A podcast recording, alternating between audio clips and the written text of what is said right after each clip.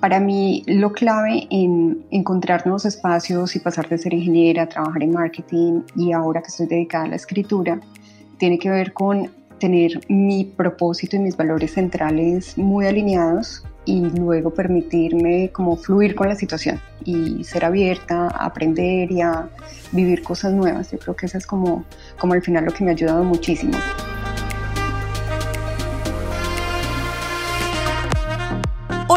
Soy Tatiana Velázquez, creadora de Latinas Mastermind. Cada semana encendemos la luz para resaltar a una mujer latina que está brillando y elevando nuestra comunidad alrededor del mundo. Ellas, con su inteligencia, amor, valentía y profesionalismo, están pavimentando el camino para nosotras, las que venimos detrás. Y aquí nos cuentan cómo lo hicieron.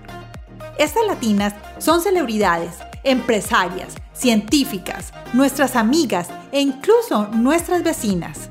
Pero lo más importante es que son heroínas del día a día, que con su valor y fortaleza nos dicen en voz alta que como mujeres hacemos la diferencia. Bienvenidas a nuestro episodio del día de hoy. Comencemos. Hola a todos, ¿cómo están? Espero que estén muy bien. Bienvenidos a un nuevo episodio de Latinas Mastermind. Hoy tenemos a Alexandra Castrillón Gómez con nosotros.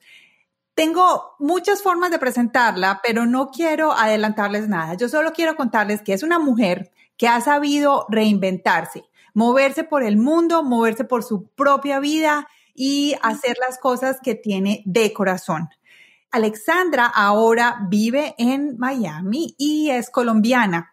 Somos amigas hace muchos años, no voy a decir cuántos, para que no nos calculen la edad, pero eh, quiero contarles que con ella trabajamos en agencias de publicidad. Ella es ingeniera de sistemas, pero además hizo varias especializaciones en mercadeo. Bueno, ha una persona que tiene muchos, no voy a decir sombreros, creo que tiene un solo sombrero y es ella misma y su felicidad. Hola Alexandra, ¿cómo estás? Hola Tati, muy bien, feliz de estar contigo en este espacio. Muchas gracias por esa presentación tan generosa. Ay, con mucho gusto. Yo, tú sabes que yo te admiro mucho por muchas razones y porque creo que has sido parte muy importante de mi vida en varios momentos. Alex, vamos a empezar porque nosotros nos desatrasamos, pero no todo el mundo te conoce. Entonces vamos a empezar, que nos hagas una pequeña presentación. ¿Quién es Alexandra Castellón Gómez? Bueno, a mí me gusta definirme en una sola frase como viajera de la vida. Y eso significa que en diferentes momentos he visitado distintos lugares a través de formas distintas de ver mi propia vida. Estudié ingeniería de sistemas, trabajé inicialmente como gerente de proyectos, luego me pasé al área de mercadeo, que fue cuando nos conocimos, igualmente en un principio desde el lado de las bases de datos, desarrollo de software, Trabajé también todos los temas de social media, inteligencia de negocios. Esto fue más o menos como unos 12 años. Luego estuve trabajando más en la parte de medios, como directora de ventas de Twitter para Colombia, Centroamérica, el Caribe y Ecuador. Y finalmente, en mi última etapa en el área de mercadeo, estuve trabajando en una empresa de influencer marketing, tanto en Colombia como acá, en Miami.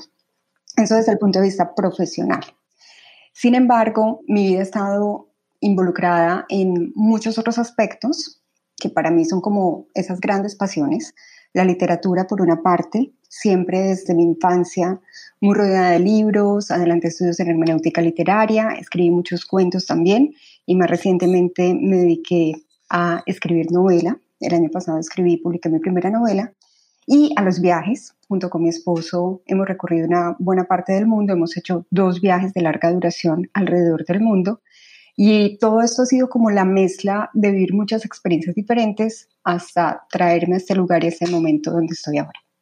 Qué bueno, bueno, suena demasiado interesante y cada vez que ibas explicando cada una y como que te iba poniendo en una imagen en mi cabeza de ese momento, como ibas diciendo de los viajes que te ponía en mi cabeza en ese momento. Alex, Cuéntame un poquito de dónde vienes tú, cómo fue tu infancia, dónde creciste. Yo nací en Bogotá, sin embargo, toda mi infancia, adolescencia y de hecho hasta los 25 años viví en Medellín. Toda mi familia es de Medellín. Compartí mi hogar con mi mamá, mi hermana, una tía y una prima.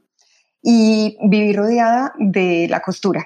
Mi mamá tenía una empresa de confección y era como ese espacio, era en nuestra casa, vivíamos dentro de la fábrica y era el espacio donde mi hermana y yo cosíamos, jugábamos con las muñecas.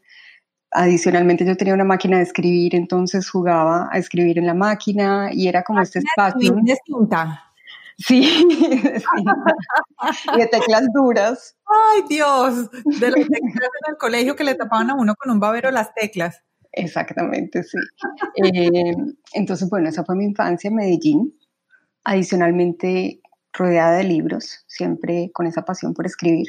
Yo aprendí a leer muy pequeña, entonces comencé la escuela primaria en segundo grado, cuando tenía, no había cumplido ni siquiera cinco años. No puedo creer. O sea, tenía cinco años, entraste a segundo. Sí, ya en segundo grado cumplí cinco años. Ay, no. El resto estábamos en guardería. sí, comencé la secundaria antes de cumplir 10 años y comencé la universidad a los 15 años. Entonces, eso marcó muchas cosas en mi vida, como esa frustración de ser una niña adolescente, de estar en la secundaria rodeada de compañeras cuatro o cinco años mayores que yo. Y la escritura fue como un refugio para mí en esa etapa. Pero ven, te hago una pregunta. ¿Y eso lo, lo, recuerdas con como que algo que fue bueno o como que algo como que te quedó faltando? Para mí fue muy bueno. No sentí como que me hubiera perdido una etapa de la infancia. Sin embargo, sí hubo mucho conflicto, porque no era tan fácil para mi familia, para mis amigos, que siendo yo una niña de 10, 11 años, tenía amigos de 14, 15 años. Claro. Claro, y me imagino que las fiestas, los 15 y tú estando de 10 años, pues no te iban a dejar ir a una fiesta de 15. Exactamente, entonces ese era como el principal conflicto la dificultad y un poco mi frustración de sentirme ya grande, pero todavía ser una niña. Pero ya en el, en el área del colegio y digamos em, intelectual, ¿no lo sentiste ningún reto? No, en absoluto. Y de hecho, tuve siempre mucha facilidad para aprender, entonces fue bastante fácil para mí, la verdad. Ay, qué chévere. Bueno, y me dices que tienes una hermana que, bueno, tengo el placer de, conocer en las redes sociales, no tengo el placer de conocerla personalmente, y me dices que también creciste con una prima. Sí, también crecimos eh, porque eran mi mamá y mi tía, vivían juntas. Ya. Mi tía tenía una hija, entonces crecimos muchas mujeres en esa casa. me imagino. Pero sabes que me parece divertido este grupo de mujeres y mujeres líderes y yo que te conozco sé que tienes como ese emblema, o sea, como una mujer líder de echada para adelante, me parece súper chévere, ya sé de dónde viene. ¿Y cómo fue tu relación con tu hermana? Bueno, con mi hermana siempre tuvimos súper buena relación, sin embargo, cuando yo llegué a esta adolescencia, como que me separé muchísimo de ella, porque aunque solo le llevo cuatro años, con las cosas que yo estaba viviendo prácticamente era como si le llevara ocho años. Y luego, cuando nos hicimos adultas ambas, nos volvimos a reencontrar, somos bastante unidas, nos ayudamos mucho en los proyectos. Es muy especial porque ella tiene un talento y una habilidad impresionante para todas las cosas manuales. Mi hermana cocina, mi hermana cose, mi hermana maquilla, mi hermana pinta, todas las cosas que son manuales, ella las hace perfectas y le queda hermoso y delicioso y tiene una creatividad enorme para todo lo que es manualidades. Entonces ha sido un complemento también muy bonito en mi vida tenerla a ella.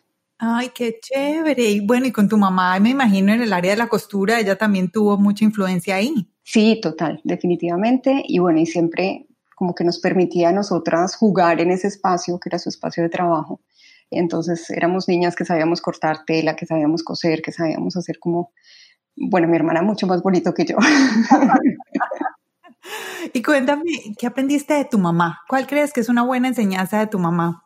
Mi mamá principalmente es una mujer supremamente trabajadora, que tuvo como este reto de tener dos hijas y de proveer para nosotras todo completamente, sin haber tenido una formación académica, sino realmente dedicada a trabajar y siempre nos enseñó como esos valores de la honestidad, de realmente respetar al otro, de ser emprendedores y sacar los sueños adelante. Son cosas que yo valoro muchísimo y que veo muy reflejadas en cada uno de los proyectos que inicio.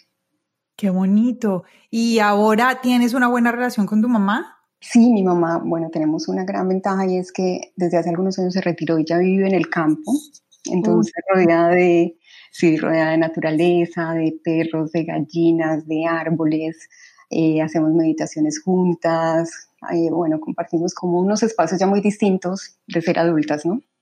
Ay, qué bueno. Sí, sabes que eso pasa. A mí me pasa algo similar con mi mamá, que ya, ya en esta adultez ya mi mamá pasó a ser más que la mamá, es una amiga, como una amiga de esa amiga, la amiga de los consejos, la amiga a la que le cuentas, pero espera, con una voz de sabiduría. Sí, total. A veces también es una hija necia que hay que regañar. Ah. no, y ahora en estas épocas de, bueno, de cuarentena, a mí no me ha tocado, gracias a Dios, pero sí he escuchado historias que muchas amigas han tenido que regañar a los papás. No puedes salir, no tienes que, bueno, todo. sí, total. Hay como que enseñarles. Bueno, me parece súper chévere. Entonces, continuemos.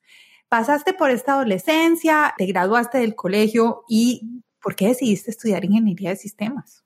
Realmente mi primera opción fue ingeniería de producción y empecé esta carrera de la cual hice tres semestres. Sin embargo, yo creo que la elegí primero, era muy joven, o sea, imagínense que yo elegí mi carrera a los 14 años. Sí. Y era como la profesión de moda. Era lo que en ese momento, dentro de la rama de las ingenierías, era como bastante innovador. Y creo que por eso la elegí, no realmente entendiendo ni de qué se trataba, ni cuál era la perspectiva profesional, sino porque sonaba interesante. Pero una vez empecé eh, la carrera, me di cuenta que realmente no me apasionaba todo este tema de los materiales y los procesos productivos, tenía mucha más habilidad para todo lo relacionado con computadores, entonces me cambié a ingeniería de sistemas. Y esta fue pues la carrera que finalmente terminé en pregrado. Y a la par estuve súper involucrada con muchas actividades extra de la universidad como el periódico estudiantil, el comité de carrera, hice parte del grupo de teatro, estaba también en el taller de escritura y en el taller de lectura, en el taller de cuento, entonces era como yo literal llegaba a la universidad a las 6 de la mañana cuando abrían y me iba a las 9 de la noche cuando cerraban, porque todo el día tenía cosas para hacer. Pero mira, si es una mezcla muy buena, ahora que me cuentas esto, porque tenías la parte lúdica, la parte de la creatividad, de las emociones, con la escritura, teatro, y en un lado, en el otro lado tenías toda la parte de ingeniería, los números, la precisión, tenías esas dos combinaciones muy a flote durante la carrera. Sí, exactamente. Y es algo que yo valoro muchísimo de, esa época, como haber tenido la posibilidad de, de acceder a todo esto y también el gusto de hacerlo, porque creo que a veces las posibilidades están ahí, pero no las aprovechamos, nos embarcamos demasiado en los proyectos académicos. Entonces fue bastante divertido. Yo disfruté muchísimo mi paso por la universidad y además tiene otro resultado muy importante, y es que conocí a mi esposo. Ah, conociste a tu esposo en la universidad. Sí, sí, nos conocemos desde la universidad y nos hicimos novios desde la universidad. Ya llevamos 22 años juntos. Con todos los años que nos conocemos y yo no sabía ese pedacito. ¿Y tu esposo estudiaba la misma carrera? No, yo estudiaba ingeniería de sistemas y él ingeniería de producción. No nos conocíamos ah, la carrera. Él estaba en la de moda, pero estaba un año adelante de mí, pero nos conocimos pues, en esas actividades extracurriculares. Yo estaba, yo hacía parte del periódico y él eh, estaba en el comité de carrera, entonces en todas las actividades de la organización estudiantil fue donde nos conocimos. Ah, no, entonces bueno. Te iba a preguntar que, cuál era la experiencia que más recordabas de la universidad, pero ya me la dijiste. sí, definitivamente. esa, esa, es la que más recuerdas. Hay cosas que yo recuerdo de, de, mi carrera cuando pienso en la universidad y pienso más como que yo me exigía muchísimo, como que me exigía mucho y que era la monitora de varias clases, pero no me preguntes porque tengo muy, muy en mi mente solo las fiestas de la universidad. ¿Sabes por qué? Hay un motivo y es que solemos recordar más las cosas que causan un impacto desde la experiencia, ¿no? No tanto el conocimiento. Entonces seguramente pasaron cosas muy... Imagínate, yo tuve, llevaban a la universidad a Carlos Vives cuando Carlos Vives no era tan famoso, pero era Carlos Vives, entonces imagínate el concierto de Carlos Vives en la universidad, en las fiestas, y bueno, y Juanes estudiaba en la universidad, entonces también había el concierto de Equimosis con Juan, entonces como que eso es lo que me acuerdo de las, de las fiestas. Sí. Ay, Dios, bueno, entonces vamos a pasar salimos de la universidad, saliste de la universidad, terminaste tu carrera y ¿qué empezaste a hacer? Yo desde la práctica empecé a trabajar en, en, una empresa, en la Nacional de Chocolates, trabajaba en el área de desarrollo de software, en todo el tema de gerencia de proyectos. Y estuve vinculada con esta compañía durante cinco años. Fue una etapa súper linda de, de aprendizaje enorme. Mi primer jefe creo que me marcó muchísimo en términos de liderazgo, porque era una persona supremamente humana, que se preocupaba muchísimo por el bienestar de todos en el equipo, que era exigente, pero que entendía el balance entre la vida personal y, profesional, y eso lo aprendí de él y siempre he intentado tenerlo como en los momentos en que he tenido personas a cargo. Ay, qué chévere. Bueno, marcó tu edad, ¿cuántos años tenías? Empecé este trabajo a los 20 años, a los 19 de hecho, no había cumplido 20. O sea, estabas solamente legal para trabajar y empezaste. Sí, prácticamente. Ahí casi en el en el límite. Y bueno, y estuviste en la Nacional de Chocolates, después te moviste para otras empresas. ¿Cuándo empezaste en el área de mercadeo? Que fue cuando nos conocimos. Bueno, a mi esposo, que en ese momento éramos novios, eh, lo trasladaron hacia Bogotá y nosotros vivíamos ambos en Medellín, entonces empezamos a buscar opciones laborales, él en Medellín y yo en Bogotá. Y yo conseguí trabajo súper rápido. En cuestión de dos semanas ya tenía una oferta, me mudé, nos casamos y fue cuando empecé a trabajar en mercadeo. Bueno, en realidad el trabajo que yo hacía estaba relacionado con desarrollo de los sitios web, de las estrategias digitales de los clientes, pero fue cuando empecé a orientarme hacia esta parte ya más relacionada con la publicidad y bueno, fue cuando tuve el gusto de conocerte. ¿Y cuánto duró esa época? ¿Estuviste, cuánto viviste en esa época de mercadeo, de agencias? publicidad. Fueron 18 años. Wow, ok. Y después de eso, yo me acuerdo que empezaste a viajar. ¿Por qué empezaron a viajar? Desde que yo conocí a David, él siempre tuvo muchísimo interés por los viajes, o sea, era como su obsesión y sigue siendo un poco conocer el mundo entero. Yo no tenía esa historia, mi familia no era tanto de, viajar, las posibilidades para nosotros eran mucho más limitadas y empezamos desde que nos hicimos novios a hacer viajes juntos con muchas limitaciones de recursos, pero con muchísimas ganas de conocer el mundo. Entonces empezamos a hacer viajes en Latinoamérica, fueron nuestros primeros años, y en 2011 decidimos hacer nuestro primer viaje alrededor del mundo. En esa oportunidad hicimos un viaje de casi ocho meses, en el que estuvimos en los cinco continentes, y en 2017 hicimos el segundo. No te vayas a ir tan lejos. ¿Cuál fue el primer viaje que hicieron con tu esposo? El primer viaje fue en el año 99 y fuimos a Panamá y Cuba. Panamá y Cuba. Bueno, yo les voy a contar. Ellos tienen un blog, Alexandra y su esposo, tienen un blog que se llama Viajar Liviano. Ahí es donde ella dice que son viajes sencillos, pero con muchas ganas de conocer. Entonces, yo creo que de ahí viene el nombre. Sí, sí, totalmente, porque inclusive es algo que va mucho más allá del dinero tiene que ver es con el estilo.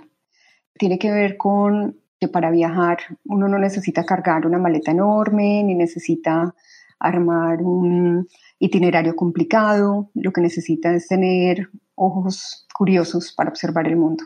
Entonces, eh, de ahí surgió el nombre precisamente, sí. Bueno, entonces en el 99 fueron a Cuba y fueron a Panamá y de ahí ya me imagino que, bueno, ya debieron de haber hecho muchos otros viajes entonces me contaste que en el 2011 hicieron el primer viaje alrededor del mundo. Yo quiero hacerte ahí una pausa porque siempre que las personas piensan viajar y me incluyo ahí, siempre decimos, no, es que no tengo tiempo, es que es muy difícil y probablemente sí, pero yo sé que ustedes, los dos, no sé si renunciaron, o sea, fueron ocho meses, ¿cierto? Sí, correcto. Ocho meses. ¿Cómo se hace para planear un viaje de ocho meses? Lo primero es quitarse el miedo, porque efectivamente también nosotros teníamos mucho miedo. Y el gran miedo justamente no es el viaje, sino qué va a pasar después.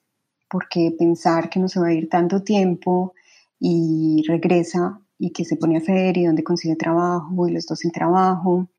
Entonces teníamos muchísimo miedo. Pero unos amigos, Mónica y Juan Pablo, que también iban a iniciar un viaje de larga duración, nos encontramos un día y él puntualmente nos dijo, confíen, confíe en usted mismo. Si ambos han sido buenos profesionales, si han tenido una carrera exitosa, cuando vuelvan van a conseguir trabajo. Y bueno, como que nos miramos esa noche, creo que ni dormimos pensando en eso y dijimos, listo, sí, vamos. Entonces al otro día fuimos y renunciamos y yo tuve una gran ventaja y es que mi jefe me dijo que quería que siguiera vinculada a la empresa, entonces realmente a mí me dieron una licencia, a él no se la dieron, él sí renunció y nos fuimos sabiendo que al regresar al menos yo tendría un trabajo ya, recuperaría mi trabajo. Claro. Entonces, ¿qué sigue después de eso? Pues todo un proceso de planificación. Hacer un viaje de larga duración es casi que un trabajo de tiempo completo. Uno programa las vacaciones y si se va 15 días o un mes, bueno, es también tiene que investigar, reservar, organizar muchas cosas, pero irse muchos meses implica planear muy bien el recorrido, por ejemplo, las estaciones en cada uno de los países, cuál es la mejor época, Implica planear el dinero, por supuesto, qué va a hacer en cada sitio, cómo retira dinero, qué moneda hay, cómo está la tasa de cambio, las vacunas, las visas, que para nosotros los colombianos es todo un tema. Sí. Y hay que planear con mucha anticipación y entender a dónde puede ir, cuándo y cómo.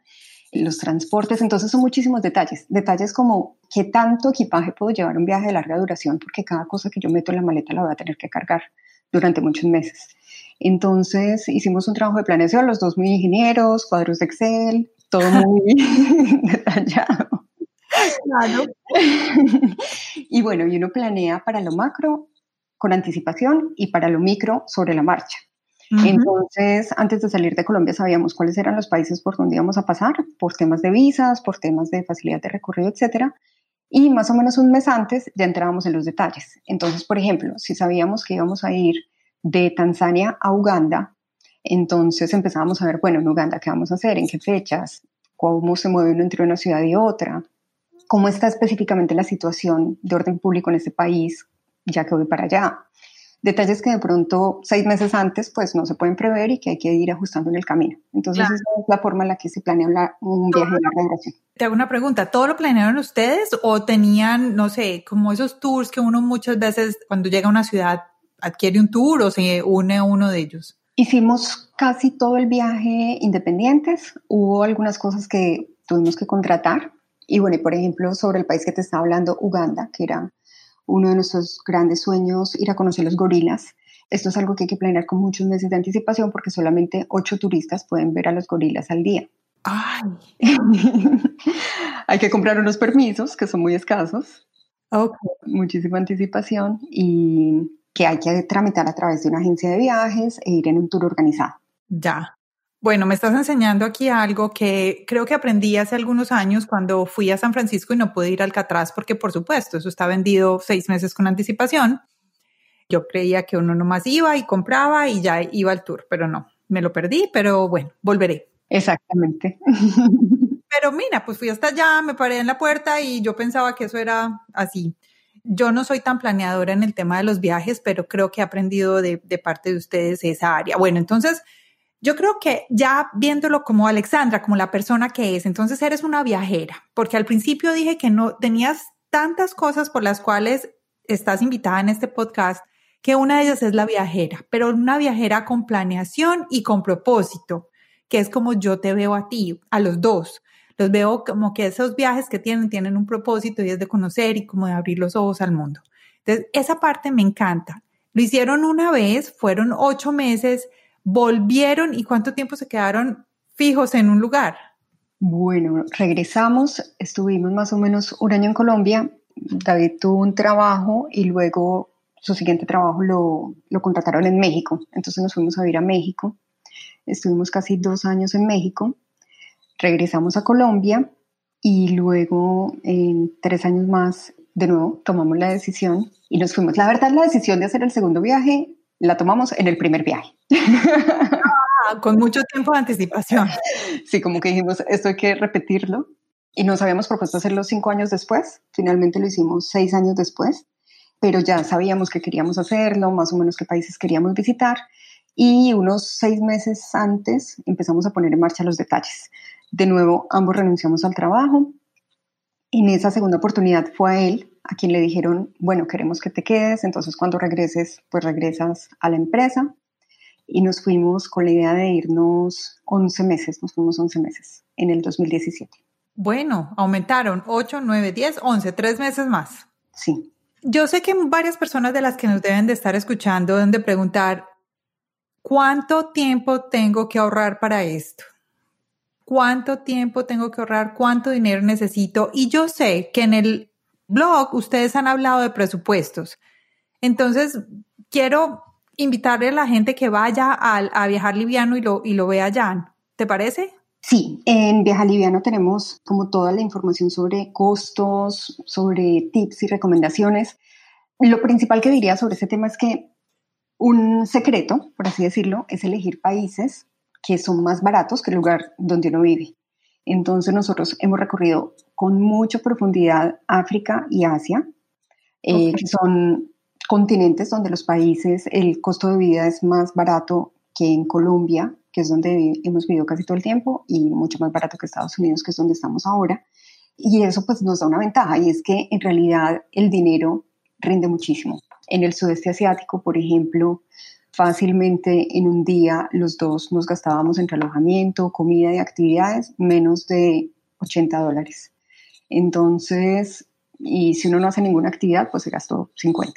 Entonces es un consejo, pensar en esos países que tienen diversidad, que tienen lugares súper interesantes, que tienen la oportunidad de abrirnos como esa posibilidad de conocer otras culturas y que además son mucho más baratos, porque obviamente eso nos va a permitir hacer un viaje mucho más largo. En un viaje de larga duración uno no está haciendo actividades todos los días porque sería muy desgastante, que es diferente a las vacaciones. ¿Cierto? Es más como vivir, es como irse a hacer lo que los locales hacen. Exactamente, es tener días en los que evidentemente pues vas de pronto a la principal atracción del lugar o conoces el museo o visitas el centro histórico, pero también otro día te quedas sentado en un café simplemente observando a la gente pasar o vas al mercado local a conocer las frutas y verduras que venden ahí, la comida tradicional. Entonces, el ritmo es mucho más lento, con lo cual uno tiene la oportunidad también de hacer una inmersión más profunda en la cultura del lugar. Y eso enriquece muchísimo la experiencia también. Alex, ¿cómo se siente tú como mujer hacer estos viajes a países donde la cultura es tan diferente? He tenido la ventaja de no sentir nunca algún tipo de acoso o discriminación por el hecho de ser mujer. Eh, no sé si tal vez sea porque igual me cuido muchísimo de ir vestida recatadamente en los países donde esto se acostumbra, porque no he estado sola, he estado con David prácticamente todo el tiempo nunca he sentido como ese tipo de, de discriminación. Ahora bien, sí es difícil de repente observar la cultura local, cómo las mujeres tienen menos participación o están solamente en los trabajos que son de servicio, o ves en la calle como eh, la mujer va caminando detrás del hombre y mirando hacia el piso. Eso sí tiene un impacto, obviamente, porque es diferente a la forma en la que, en la que nosotros vivimos, que si bien en Latinoamérica hay una cultura machista, pues no llega tampoco a veces a esos extremos. Entonces esa parte sí es más difícil y yo creo que uno tiene que entender que todo tiene un contexto cultural, social, histórico, ayudar en la medida en la que pueda hacerlo, pero también permitirse la posibilidad de conocerlo, entenderlo y ser activo en la problemática desde su propio punto de vista. Claro, me imagino cómo debe ser eso. Yo bueno, no, he tenido la posibilidad de ir a alguno de estos países donde hay estas culturas tan diferentes, pero sí, digamos, me lo imagino cómo puede ser. Pero entonces, bueno, en, en realidad has tenido cosas seguras, viajes seguros. ¿Qué le dices a una persona que está acostumbrado a hacer solo las vacaciones de 5 o 10 días? Motívalos, diles algo que digan, no, vete un mes, 15 días, empecemos por algo. Yo creo que es, es la oportunidad hermosa de encontrar que aunque vayamos a un sitio donde las personas viven de una manera completamente diferente, en el fondo nos unen las mismas cosas. Yo he visto, por ejemplo, a las mamás de los niños en Namibia, en una tribu, jugando con sus hijos, felices, sonriendo, como lo haría una mamá en nuestros países, a un grupo de amigos en Laos, tocando guitarra en una tienda después de haber trabajado en el campo, como lo haríamos también nosotros. Entonces, creo que uno vivir eso y darse cuenta que somos tan diferentes, que no nos unen ni el idioma, ni la religión, ni la política, ni la cultura, pero que nos unen esas cosas de ser humano, eso para mí lo vale todo. Y bueno, y luego la riqueza de conocer la naturaleza, la comida, el arte, es entender que el mundo es tan infinito que de verdad nos falta tiempo. Y vale la pena tener ese, el enfoque de viajar y las que muchas veces decimos, ay, algún día, pues pongámonos las pilas y una metica al año, un viaje al año y planeémoslo bien. Entonces, los invito a todos a que vayan a viajarliviano.com, ¿cierto? Viajaliviano.com. Viajaliviano.com, entonces para que lo vean.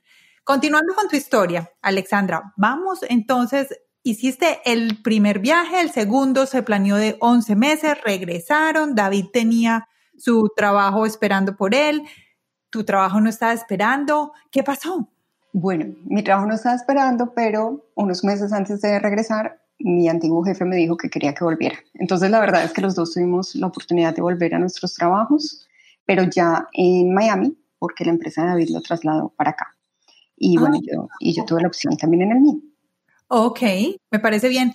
Durante esas épocas de viaje, estabas haciendo, practicando, digamos, una de tus tantas hobbies o cosas que te gustan o pasiones como el viaje. ¿Qué hacías durante ese tiempo para las otras pasiones de escribir y de tener como la parte de empoderamiento? Bueno, estuve siempre muy activa con la escritura en el blog. Fue una forma fantástica de compartir con nuestros amigos y con nuestra familia y luego con personas desconocidas, pues todo lo que estábamos viviendo, aprendiendo, experimentando de esos lugares que íbamos visitando y los mejores recuerdos para nosotros. Porque hoy en día a veces eh, un viernes por la noche nos sentamos a leer el blog de cosas que escribimos hace 10 años y nos trae una felicidad como tener todos esos recuerdos y saber que en su momento los escribimos porque si no sería súper difícil acordarnos de muchos detalles. Ay, Eso pues fue súper especial, obviamente leímos un montón y en mi viaje del 2017 me propuse una meta que tenía que ver con el mejorar mi relación con mi cuerpo.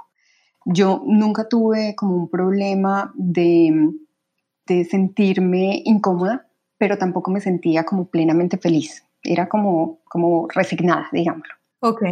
Entonces empecé a aprender mm, más sobre nutrición, cómo los alimentos me podían ayudar a mantenerme saludable. Me uní a una rutina de ejercicio cotidiano. Mi esposo es súper deportista, yo no, yo no era tan disciplinada. Y nada, fue como un año también de transformación física, pero principalmente mental, como de verdad amar mucho a mi cuerpo, que es este vehículo, por así decirlo, en el que yo vivo esta realidad de, estar acá. Entonces, mientras iba viajando por el mundo, aprender un nuevo régimen de alimentación y hacer ejercicio y todo lo demás fue bastante interesante. Claro que sí, porque además llegabas a países donde de pronto no conocías todo lo que había para comer. Cosas sí. nuevas. sí, exactamente, tener que, tener que conocer y sobre todo también perderle la verdad y lo que cambió fue perderle el miedo a, a probar comidas diferentes. En el primer viaje yo estuve mucho más cerrada a probar la comida local. Me daba como miedo, inclusive antes de probarla, y tenía muchos prejuicios. En el segundo viaje, que estaba entendiendo que la comida es nutrición y que la comida era muy importante para mi salud, estuve más abierta a conocer la comida local y eso también transformó la experiencia. ¿Qué fue lo más raro que comiste? En el segundo viaje hicimos una caminata por la selva en Laos, en la frontera con China, y es una selva como la selva amazónica, o sea, densa, húmeda, y el guía con el que íbamos nos cocinaba con productos que él mismo recolectaba. Entonces, por ejemplo, él un día nos hizo una sopa con eh, la flor del plátano, que fue absolutamente deliciosa, algo que generalmente nosotros pues botamos a la basura. Y también algo que fue muy curioso en esa caminata es que él cazaba ranas en, los mismos ríos que íbamos cruzando y luego las preparaba en la cena. Eh, fue, fue algo como curioso que probamos en ese viaje. Ay, Dios. Bueno, muy valiente. Muy orgánicas ellas, muy... y una pesca muy tradicional, realmente era algo, era bonito ver. Por lo menos era muy natural. sí, sí. Eso me parece bien. Alex, una, algo que se me surge aquí en, la, en mi mente y es con tantos cambios, moviéndote de un país a otro, de un viaje para otro, de una ciudad a otra, siempre uno tiene que reinventarse o cómo era tu proceso de llegar a un nuevo sitio, cómo es tu proceso de llegar a un nuevo sitio y decir, llegó Alexandra Castrillón Gómez acá y así es como voy a fluir. Creo que cuando uno tiene como sus valores centrales muy claros, el resto de situaciones se pueden manejar de una manera mucho más sencilla. Y eso aplica tanto en el hecho de hacer un viaje, de ir yendo de cultura en cultura y país en país, o de cambiar de país, eh, digamos, como este tema laboral, de habernos ido de Colombia a México, regresar a Colombia, venir ahora a Estados Unidos. Para mí, lo clave en encontrar nuevos espacios y pasar de ser ingeniera a trabajar en marketing y ahora que estoy dedicada a la escritura, tiene que ver con tener mi propósito y mis valores centrales muy alineados y luego permitirme como fluir con la situación y ser abierta a aprender y a vivir cosas nuevas. Yo creo que eso es como, como al final lo que me ha ayudado muchísimo. Dentro de todo este proceso, yo creo que esa es la clave, o sea, como ese centro, ese propósito muy, muy claro y fluir con lo otro, con el resto de cosas. Cuando yo sé en el 2019, 18, no sé, nos volvimos a reencontrar y ya estabas viviendo aquí en Miami. Y lo que quiero saber, porque de verdad no sé cómo fue tu proceso de decidir que ibas a dejar tu trabajo, ibas a dedicarte a escribir, que era tu pasión y tu primer amor. sí, el primer amor, así es. Bueno, yo siempre tuve como esa inquietud de desarrollar mi talento hacia la escritura. Y la verdad es que viví con muchísimo miedo, con el miedo a exponerme, porque finalmente cuando uno escribe, sabe lo que escribió, pero no sabe qué leyó el que lo lee, porque cada lector interpreta las cosas de acuerdo con su experiencia, con su cultura, con los otros libros que ha leído, con lo que está viviendo en su momento, etc. Entonces yo tenía muchísimo miedo de exponerme como escritora y tenía esa parte de mí oculta, por así decirlo. Y bueno, en 2017 que hicimos el, el, segundo viaje, me propuse como hacer este proceso de cambio y transformación de mi cuerpo. Y dije, en 2018 dije, bueno, este año también voy a hacer un megaproyecto. Y estuve todo el 2018 muy enfocada en definir y trabajar en todos nuestros temas financieros como familia. Y en 2019, el primero de enero, cuando me senté a decir, bueno, ¿cuál va a ser mi megaproyecto del 2019? Dije, voy a escribir y publicar mi primera novela, pase lo que pase. Ajá. Y lo primero que tuvo que pasar fue quitarme el miedo. Y quitarme el miedo.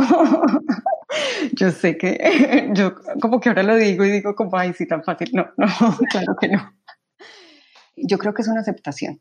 Y es aceptar que como seres humanos todo el tiempo estamos juzgando a los demás, por lo tanto, siempre me van a estar juzgando las otras personas que me conozcan, que al escribir algo, obviamente me van a juzgar más porque va a llegar a más personas pero que si yo estoy segura de quién soy y mis principios y mis valores y mi propósito y todo esto que decía antes, lo que piensen los demás realmente no me afecta. Entonces fue un trabajo como de introspección, creo yo, de decir que no me iba a permitir afectarme por el miedo y que era más importante pues realmente desarrollar ese talento.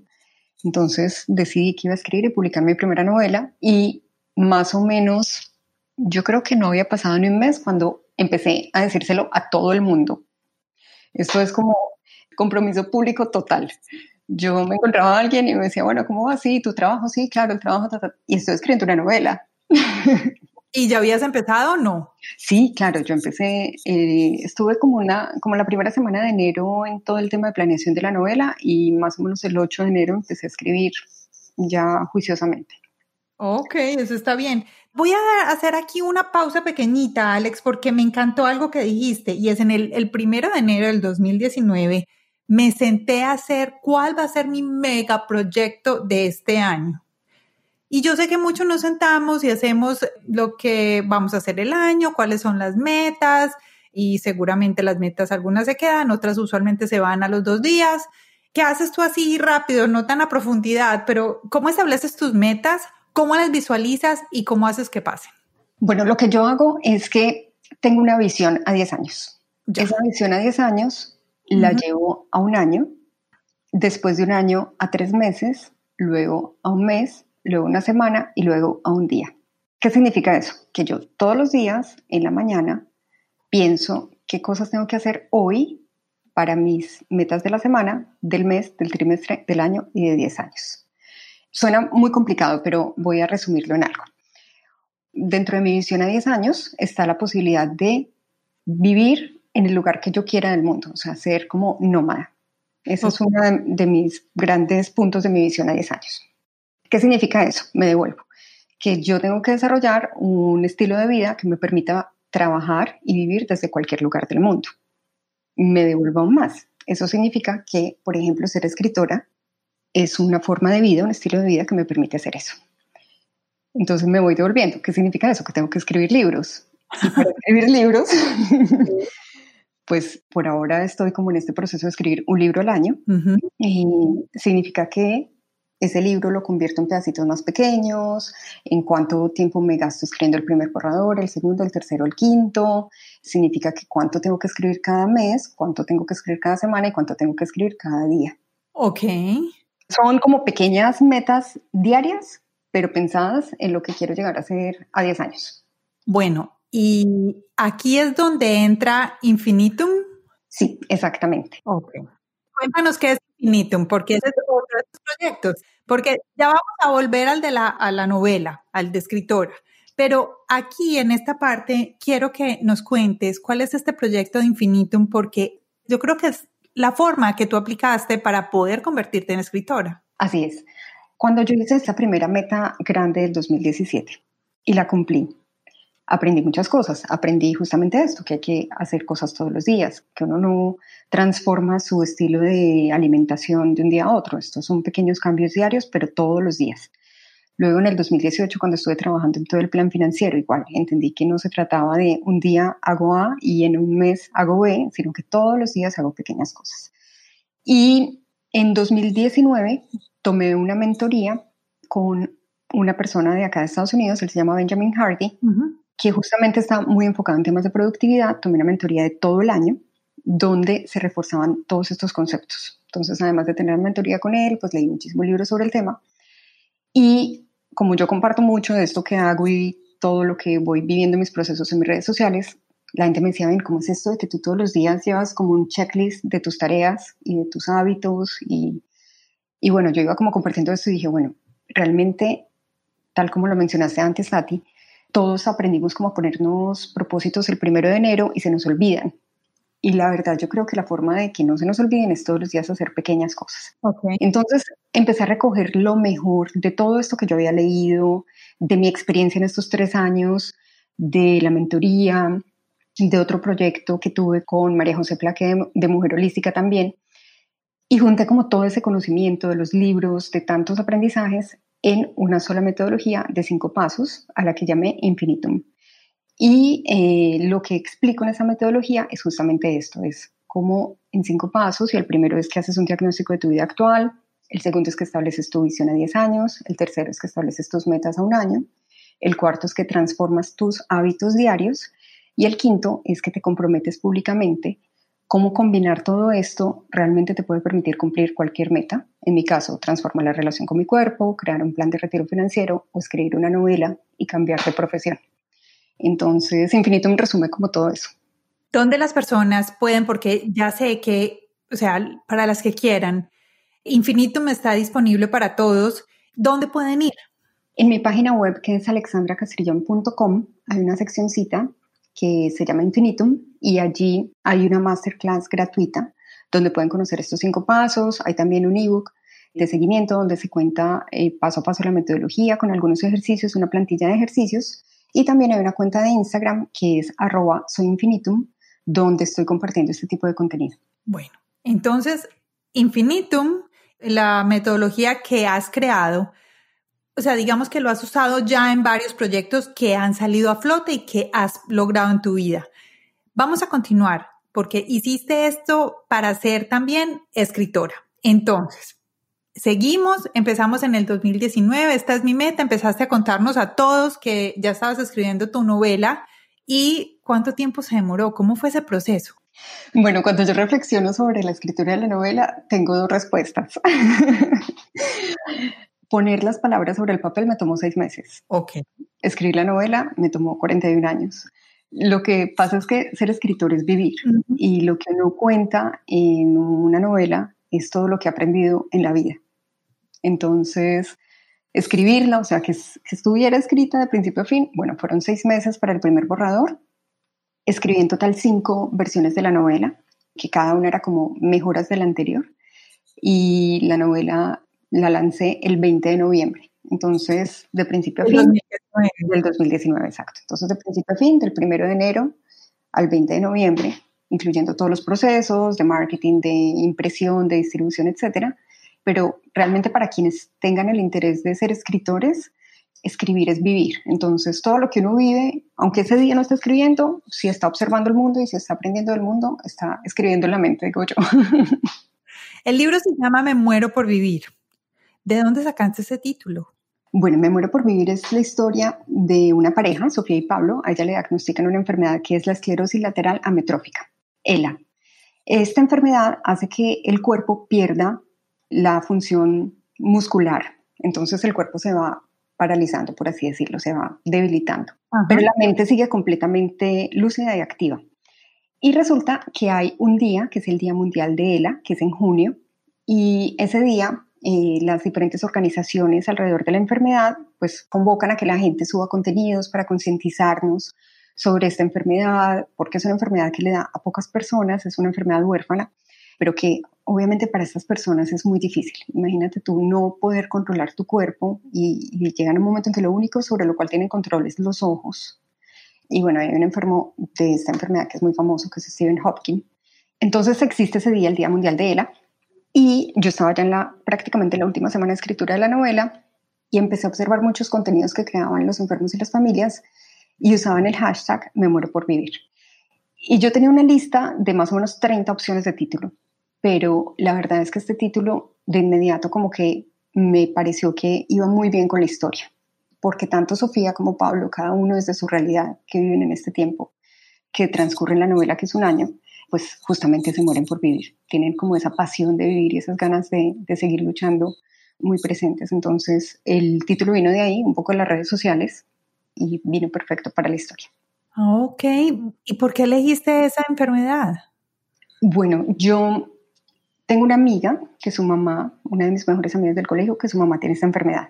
Entonces, he estado muy expuesta a aprender de la enfermedad, ella siempre nos está contando, mi mamá está pasando por esto, mi mamá le dijeron esto, probó una nueva medicina, tuvo este problema, bueno, siempre muchísima información y mucho compartir sobre la enfermedad y la elegí por dos motivos. El primero, porque de verdad admiro muchísimo a las personas que tienen esta condición y a sus familias. O sea, de verdad, volvamos a pensarlo. Imagínense tener su mente completamente lúcida y no poder mover más que los ojos. Eso de entrada, yo creo que... Ya. Yo todavía lo, lo digo y se me eriza la piel, de verdad. Eh, entonces, para mí fue como una forma de hacerles un homenaje a ellos, a mi amiga, a su mamá y a tantos enfermos y a tantas familias que he conocido también en este proceso, de darle visibilidad a su enfermedad y de mostrar que siguen siendo unos seres humanos maravillosos y, con todo para, para seguir viviendo.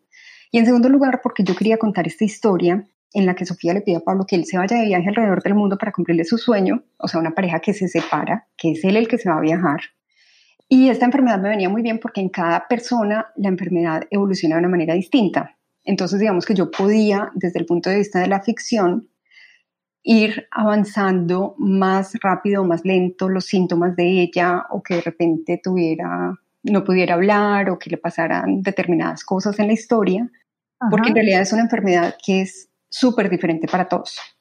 Entonces no es como otras enfermedades donde tú ya sabes exactamente cuáles son los pasos que va viviendo el enfermo, que tal vez no, se iban a, no me iban a permitir esa flexibilidad literaria.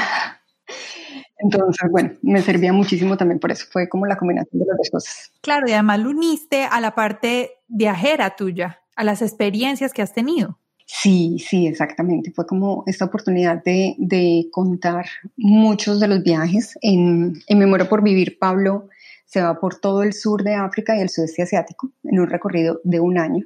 Todos son lugares donde yo he estado. Tenemos una cuenta de Instagram que se llama Memoria por Vivir, donde están las fotografías que yo misma he tomado de esos sitios y que complementan como la experiencia de lectura. Eso me encanta. Y yo voy, lo miro y digo, es como ponerle imágenes, las imágenes que yo misma me estoy recreando en la mente mientras que leo. Voy a la cuenta de Instagram y voy viendo las, de verdad, los lugares que están hablando en el libro y me parece un recurso buenísimo para que nosotros los lectores nos enganchemos más a a la lectura. Sí, ha sido una experiencia súper bonita porque también a veces la gente me escribe como, wow, esto fue exactamente como me lo imaginé cuando lo leí o hablaste de un animal que nunca había escuchado en un safari en África y vine a la cuenta de Instagram y lo vi. Entonces ha sido un, elemento bastante complementario, muy bonito en la historia. Entonces, Me muero por vivir, lo pueden encontrar en Amazon, ¿cierto? Sí, en Amazon está en versión digital para Kindle, para la aplicación y también en pasta blanda. Y en Colombia tengo un aliado de distribución fantástico que es una librería de Medellín que se llama Books, que ellos hacen la distribución allá. Bueno, entonces a todos, todos los links que estamos hablando aquí los vamos a poner dentro de las descripciones del podcast para que no se lo pierdan. El libro está muy bueno, fácil de leer, muy entretenido y la verdad es que me río mucho. Hay veces, a pesar de que tiene la historia de la enfermedad, me río, hay veces lo leo en la noche y me toca casi que contenerme la risa porque mi esposo está al lado. Pero sí, o sea, yo al principio tuve un poquito, cuando lanzaste el libro, yo estaba pasando por un momento de mi vida muy triste y no quería leer cosas tristes. Pero lo empecé a leer y dije yo, mmm, ya entiendo qué es lo que pasa aquí. O sea, lo que tú dices, o sea, tú lo escribiste de una manera, pero cada uno lo va tomando dependiendo de lo que estamos viviendo. Y me río bastante. es muy entretenido. Además, porque me relaciono mucho por los sitios y los lugares al principio me llamó muchísimo la atención ver cómo se conocieron ellos y me imaginaba como la puerta del edificio donde se vieron y como he pasado por esas calles, entonces es bien divertido. Me gusta mucho. Te felicito, creo que sí te lo he dicho, pero te felicito porque me enganchó y me gustó muchísimo el libro y los invito a todos a que lo lean. Muchas gracias. Bueno, Alex, vamos continuando porque esto ya, ya se nos está acabando y escribiste el libro, entonces ahora eres escritora, y después de que escribiste el libro, yo sé que seguiste una etapa nueva, ya estás escribiendo tu segunda novela, pero además empezaste un proyecto nuevo que se llama... Escribir público. Escribir público. Bueno, yo elegí que esta primera novela iba a ser autopublicada. Tenemos como la concepción de la publicación tradicional que se realiza a través de las editoriales, pero gracias a la tecnología y principalmente a Amazon, que ha sido bastante innovador en el tema, cualquiera de nosotros puede publicar su libro a través de la autopublicación. Esto significa, bueno, que hay que aprender como algunos detalles técnicos de la plataforma, de cómo se eh, montan los archivos, de cómo se gestionan, detalles del funcionamiento de la plataforma como tal, pero también que hay que aprender a darle a los lectores la calidad necesaria, aunque no tengamos el apoyo de una editorial. En mi caso, lo que hice fue contratar a una editora, Natalia Hernández, y a un estudio de diseño que se llama Ginger Magenta, para que el lector pudiera tener la experiencia que tendría si el libro hubiera pasado por una editorial. Y esto insisto muchísimo cuando hablo con escritores porque piensan que, bueno, si yo puedo autopublicar en Amazon, lo hago yo todo solo y lo publico. Pero la verdad es que necesitamos el apoyo, por lo menos de esos profesionales, que le den la revisión necesaria y que creen pues, la portada y todo lo adicional que se necesita en un libro. Parte de mercadeo, como la parte de promoción. Sí, todo el plan de mercado es súper importante también porque finalmente que el libro existe, que alguien lo escriba, pero que nadie se entere, pues no va a pasar nada. Entonces, trabajé con Natalia todo el año pasado, como en todas estas facetas del libro, y estudiamos, aprendimos un montón, hicimos muchísimos cursos, hablamos con personas que ya habían vivido la experiencia, hablamos con editoriales, tuvimos todo ese contacto muy juicioso de entender el modelo y de tomar pues justamente la decisión de ir por el autopublicado. Y la gente se nos empezó a acercar, porque pero como yo comparto mucho de, todo lo que vivo en las redes sociales, me escribían, oye, yo tengo un manuscrito guardado hace tres años, ¿será que yo lo puedo publicar? ¿Qué hago si tengo una idea y no sé por dónde empezar? O ya tengo algo avanzado, pero cada vez que comienzo me devuelvo y como que vuelvo y empiezo de ceros. Entonces con Natalia vimos que había una necesidad muy grande de compartir ese conocimiento con la gente y que iba muy bien con lo que ambas creemos que podemos ayudar a la gente en la vida. Entonces creamos Escribo y Publico, que básicamente lo que hacemos es compartir toda esta experiencia con personas que quieran escribir y publicar sus libros, pueden ser de ficción o de no ficción, para que conozcan las opciones y para que decidan si lo hacen con una editorial, si lo hacen de manera independiente. Y si lo hacen de manera independiente, pues les ayudamos a que sea mucho más rápido y no tengan que pasar por todos estos procesos de aprendizaje que ya, que ya vivimos nosotras y ya están funcionando, o sea, ya alguna persona los puede llamar, las puede llamar y contactarlas y empezar a trabajar con ustedes.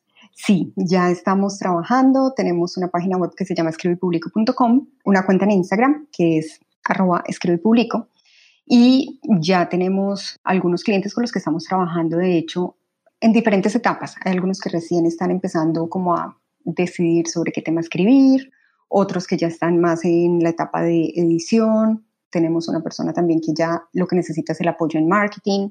Entonces, si alguna vez han tenido esa inquietud, los invito a que nos sigan o a que conozcan lo que hacemos. Tenemos también algunos videos en YouTube porque estamos felices de, ayudar a más personas a que escriban y publiquen.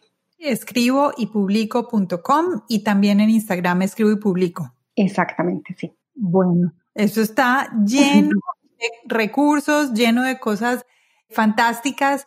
Alex, una de las cosas que me llama mucho la atención es que en los últimos años me em, he llenado de información y he escuchado muchas conferencistas y coach y bueno, todo lo que quieras y todo el mundo dice focus, focus, focus, enfócate en una cosa. Yo entro a tu página web y no veo una cosa, sino veo una, dos, tres, cuatro cosas. Sí, sí, yo sé. Cuatro cosas. Y te digo la verdad, te admiro demasiado por eso, porque yo sé que todo, todo, todo necesita, digamos, esmero, desempeño y dedicación. Y tú lo haces, y con cada uno yo sé que tienes el proyecto y lo haces y lo planeas. ¿Cómo haces para manejar cuatro proyectos al mismo tiempo?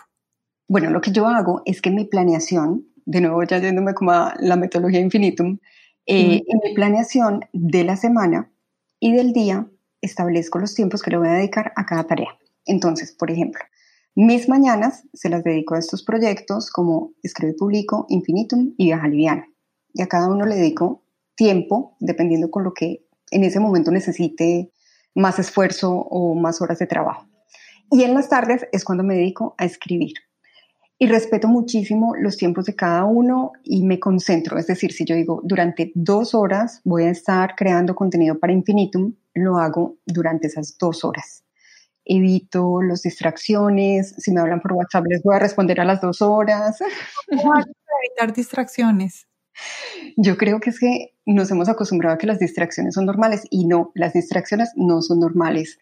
Y especialmente WhatsApp, como que cuando una persona le escribe a otra y bueno, y nosotras dos lo hablamos esta semana, como que esperamos una respuesta inmediata, pero es que nos estamos metiendo en el tiempo y en la vida de la otra persona. No sabemos si en ese momento puede, si está de pronto ocupado, si está haciendo otras cosas. Entonces yo realmente, mientras estoy enfocada en una tarea, me concentro en esa tarea y cuando la termine, miraré el celular, miraré las redes sociales, miraré el mail y le dedicaré a cada uno un tiempo de respuesta. Mi sugerencia cuál es? Dedíquenle 60 minutos juiciosamente a una tarea y luego dejan 10 minutos para pararse, para relajarse, para responder mails, para responder WhatsApp, etcétera, y luego otros 60 minutos de mucha concentración, cada quien según cómo le, cómo le funcione. A mí me funciona así, de a una hora, 10 minutos, una hora, 10 minutos, y con eso logro que ese tiempo esté muy enfocado. Entonces, volviendo como a tu introducción, Efectivamente, tengo cuatro proyectos al tiempo, cada uno que requiere muchísimo trabajo, pero en el tiempo que le dedico a cada uno estoy súper enfocada solamente en ese. Y tengo un cuaderno para cada uno. El rojo para escribir y publico, el azul para, para mi literatura, el negro. Pero eso me parece un tip muy importante porque yo creo, y te voy a decir, yo, yo traté alguna vez de hacer eso, pero sí, terminé con uno solo para todo. Pero mira, me parece un tip bien importante. Sí, sí, sí. Tengo como en la mañana cuando digo, bueno, ¿cuáles son las cinco tareas que voy a hacer hoy? Las cinco micro tareas. volvamos, o sea, como en mi visión a 10 años, eso en micro tareas que soy. Ah, ok. Entonces, supongamos, mi micro tarea de hoy para Me muero por vivir era contactar a una librería en Bogotá. Esa era mi micro tarea de hoy. Entonces yo escribo mis cinco micro tareas, cada una para cada uno de mis proyectos, alguna personal o a veces hay un proyecto que necesita más que otros, etc. Planeo en mi día qué momento del día le voy a dedicar a cada cosa, que creo que eso es algo que también se nos olvida. Yo creo que cuando uno está trabajando con una empresa, como llena su agenda con reuniones, está un poco más organizado. Cuando somos independientes, tal vez perdemos como esa costumbre y yo creo que es importante. En tiempos en los que trabajamos todos desde casa. O trabajando desde casa, exacto. Si uno no lo tiene en su agenda, lo más probable es que se le pasó la semana y no hizo nada. Entonces, prográmenlo en su agenda y el tiempo que realmente le van a dedicar a esa actividad, mucha concentración en esa actividad, porque si uno está haciendo, pensando en la otra, cuando no ha terminado la que está haciendo, pues ninguna de las dos va a salir bien. Entonces, esa sería como mi recomendación. Me parece súper. Alex, yo quiero ya para terminar hacerte un reconocimiento de esta mujer que ha sido una mujer fuerte, una mujer que ha defendido sus sueños, que lo los has perseguido y los has logrado. Me imagino que debes de tener otros dentro de tu tintero porque no te veo como una persona que ya los lograste, sino que te veo en evolución constante. Te admiro muchísimo porque has sido ejemplo para muchas y para muchos, no solo para mujeres, sino para muchas, de saber que cuando se quiere se puede y que los recursos solos no van a llegar, pero se pueden construir.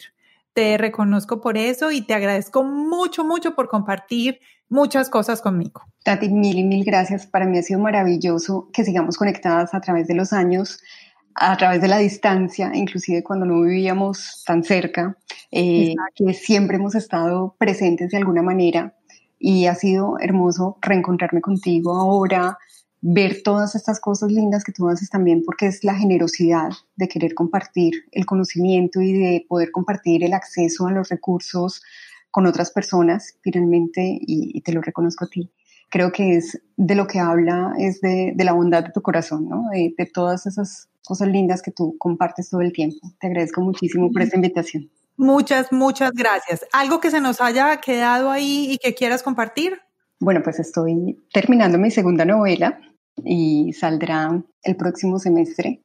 Escribir una novela es un proyecto tan hermoso que yo creo que todos deberían intentarlo alguna vez en la vida. Escriban en un diario, la escritura tiene un poder terapéutico enorme. En estos momentos en que tal vez estén en confinamiento, viviendo una situación difícil, pasando por el estrés del trabajo muchas personas, por la incertidumbre, les recomiendo que escriban.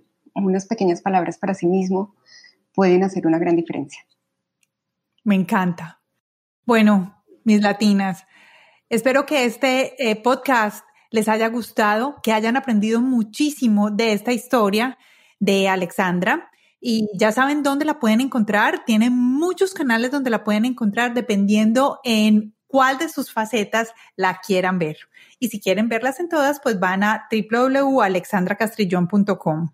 Muchas gracias a todas por haber estado el día de hoy. Les recomiendo que vayan también a Instagram, a Latinas Mastermind y que nos busquen también en latinasmastermind.com para que vean todos nuestros episodios y nuestra segunda temporada que está llenita de muchas nuevas historias que nos van a ayudar a mover. Alex, muchas gracias por estar aquí y espero verte pronto. Muchas gracias a ti y bueno, y a todas las que siguen tu podcast. Un abrazo. Chao. Chao, chao.